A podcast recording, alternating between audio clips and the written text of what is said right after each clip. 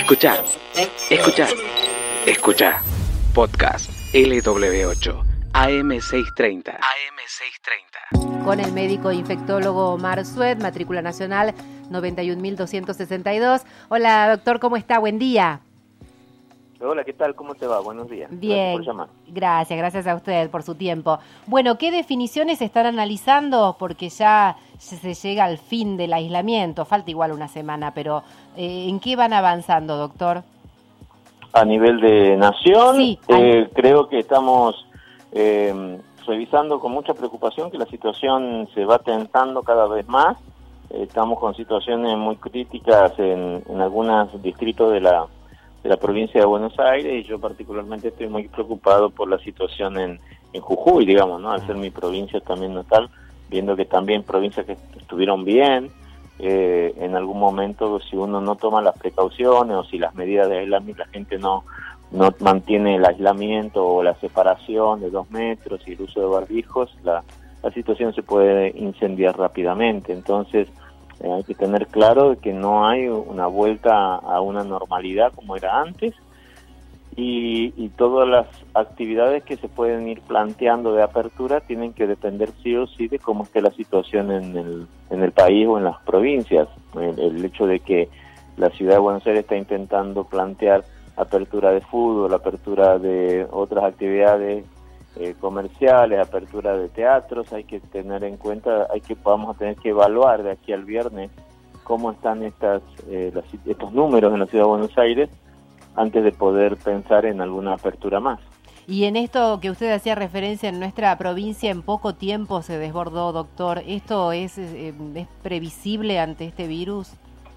Ese es el problema, que este virus es impredecible. Entonces, si uno uno lo deja correr y, y la gente no respeta la indicación de, de- de respetar, digamos, la cuarentena, algunos países, algunas ciudades eh, en otros países han han tenido que abogar por cuarentenas muchísimo más estrictas, con toque de queda a la noche, y son cosas a las que uno no quiere llegar. Entonces, si uno en la provincia está con muy poca disponibilidad de camas y, y no hay y sabe que no va el sistema a aguantar un aumento diario de casos, eh, las personas se tienen que guardar, se tienen que guardar y, ni siquiera los esenciales salir si no es estrictamente necesario y si no es estrictamente relacionado con el con la actividad esencial, ¿no? Porque porque por más que uno tenga el, el carné para poder circular, porque es policía, no tiene que salir si no necesita, si no lo están mandando del trabajo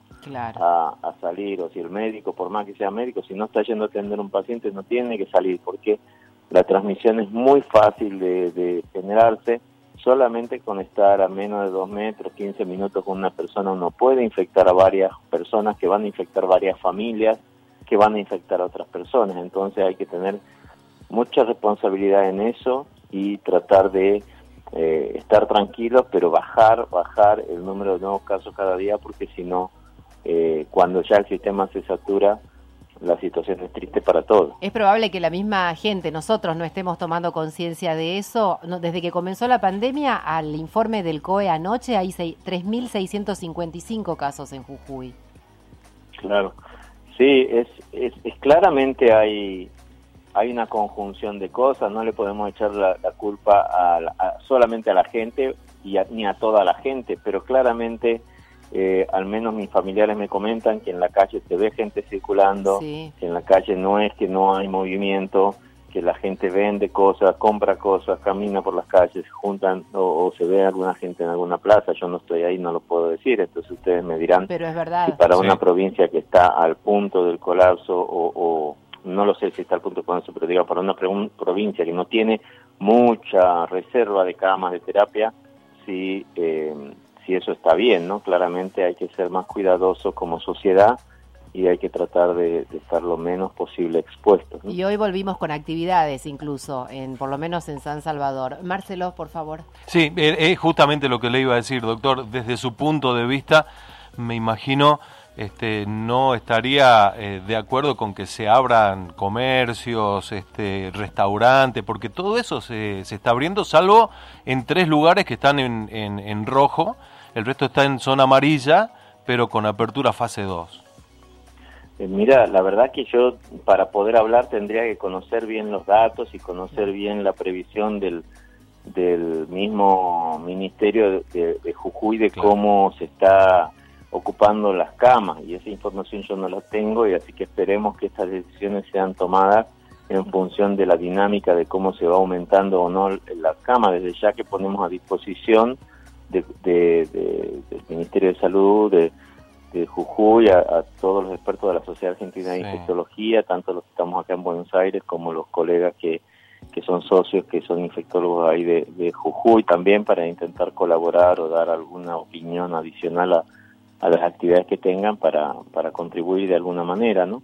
y desde ya también que los invito a, a un recital de la cantada que se va a hacer virtual el 22 para ayudar a los hospitales de San Pedro. Yo creo que son esas las cuestiones que, la, el tipo de actividad que es importante promocionar porque hay mucha gente en Jujuy que la está pasando mal, hay mucha gente en Jujuy que puede ayudar, eh, que de alguna manera los hospitales tengan comida, que los hospitales tengan agua, que los hospitales tengan limpieza eh, los elementos de limpieza y que si no podemos, digamos, con los fondos que hay en la provincia, que, la parte privada también ayude. Bueno, anoche en el COE, yo le comento, doctor, eh, de acuerdo a lo que eh, se, se, adelantó y se dijo como información que el 93% de las camas críticas están ocupadas, el 69 o 70% de las camas moderadas y el 56% de las camas leves. Esa es la ocupación de cama eh, aquí en la, en la provincia informado por el COE, ¿no?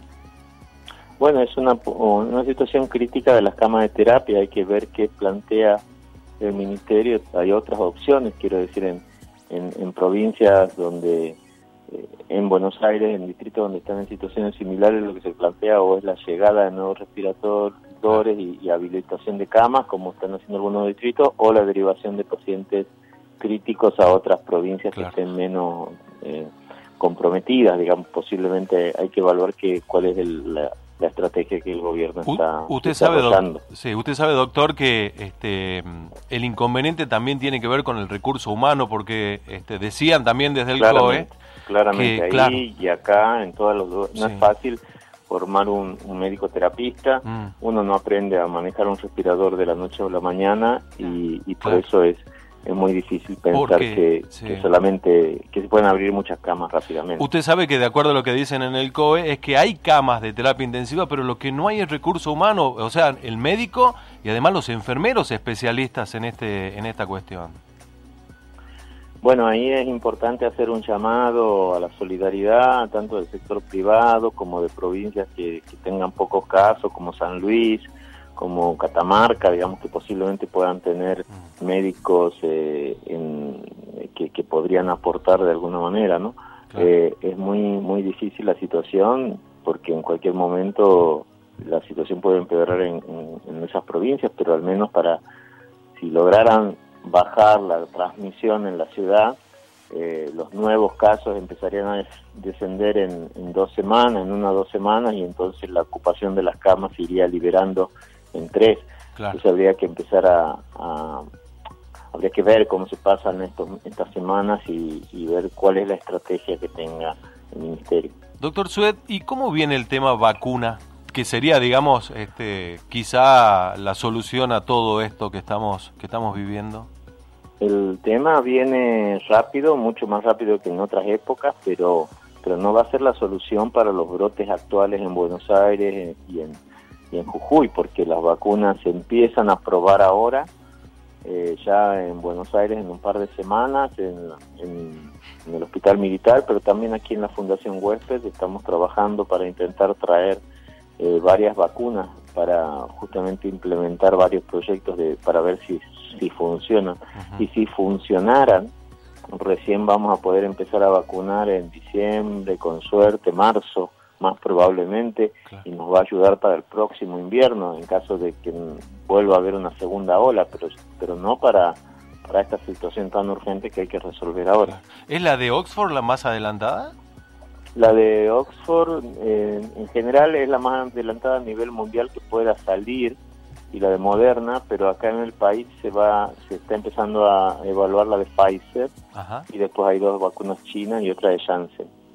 Eh, doctor, le hago una consulta y, mm, me gustaría que nos dé una recomendación a la gente que muy preocupada está saliendo a abarrotar y a comprar medicación, acitromicina, están tomando dióxido de cloro. Eh, ¿Qué pasa con estas situaciones? Lamentablemente ni la acitromicina ni el dióxido de cloro tienen ningún ninguna actividad contra el coronavirus. Es muy importante que la gente no tome por su cuenta antibióticos, ni acitromicina, ni claritromicina, porque son medicamentos para bacterias que pueden aparecer cuando uno tiene una sobreinfección o cuando uno tiene una neumonía, por eso a veces las utilizamos en los pacientes que internamos, pero no porque tengan una prevención o un tratamiento sobre el COVID.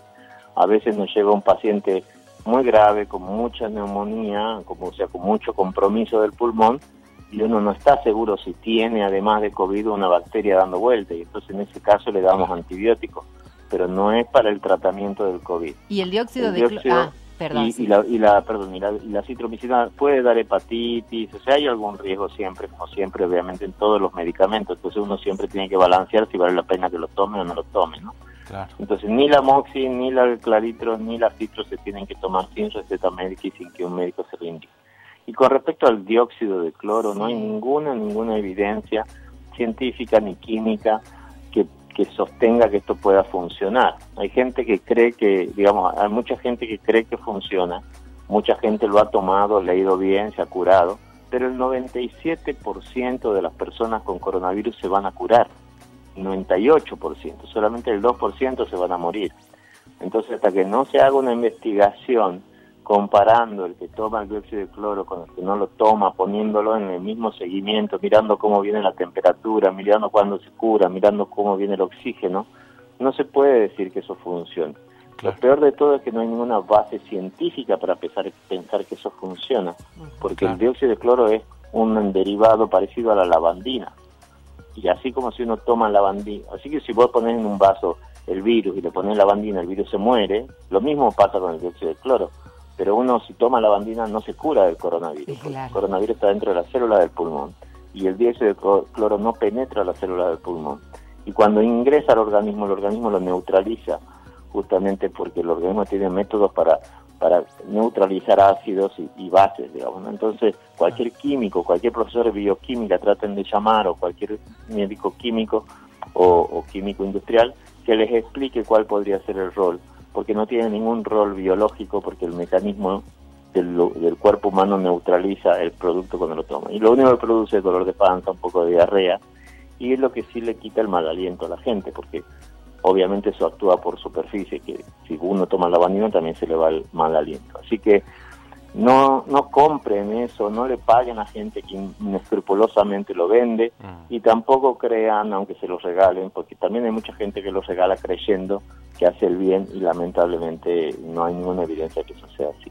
Claro. Doctor, hay un tratamiento que está haciendo el CEPROCOR y, la gente de, de, Córdoba respecto a la utilización de este ibuprofeno pero de ibuprofeno sódico, digamos, de, de, modo de utilizar en nebulizaciones. ¿Cómo, cómo lo están viendo a eso?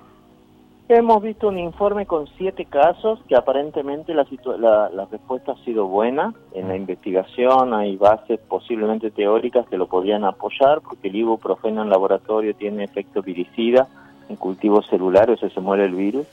Eh, y también al ser inflamatorio podría reducir un poco la inflamación del pulmón, pero la verdad que se necesitan también, son solo siete casos, con eso uno no puede tomar una decisión de, de tratar a todas las personas sin, sin saber si eso funciona, ¿no? Entonces hay que, hay que ser cuidadoso con eso y hay que seguir investigándolo. Si funcionara, ojalá que bien. Lo que hay que decirle sí a la gente que no es el IBU que se compra en la farmacia del frente, ¿no? Claro, que no se hagan nebulizaciones con una pastilla de ibuprofeno porque no, no le va a hacer ningún efecto tampoco. Eh, hay una modificación de moléculas allí, ¿no? tiene que ser soluble. Entonces, una es, es la sustancia primaria, digamos, no, no la pastilla que tiene excipiente, que tiene almidón para poder hacer que uno la trae. Claro. Doctor Omar Sued, muy amable como siempre, muchas gracias. No, gracias a ustedes por llamar y otra vez eh, apelar a que la gente trate de colaborar con los hospitales, trate de colaborar con el gobierno, no saliendo y tratando de evitar al máximo las salidas innecesarias y em, también un llamado a todas las personas que puedan ayudar a, los hospitales y a la gente que está pasando hambre, mm. porque es necesario salir de eso bastante rápido y ponemos a disposición otra vez toda la ayuda que, desde acá consejo que podamos brindar a, a quien los necesite. Muchas gracias. Gracias, que tenga buen día. Escuchaste el podcast de LW8 AM630. AM630.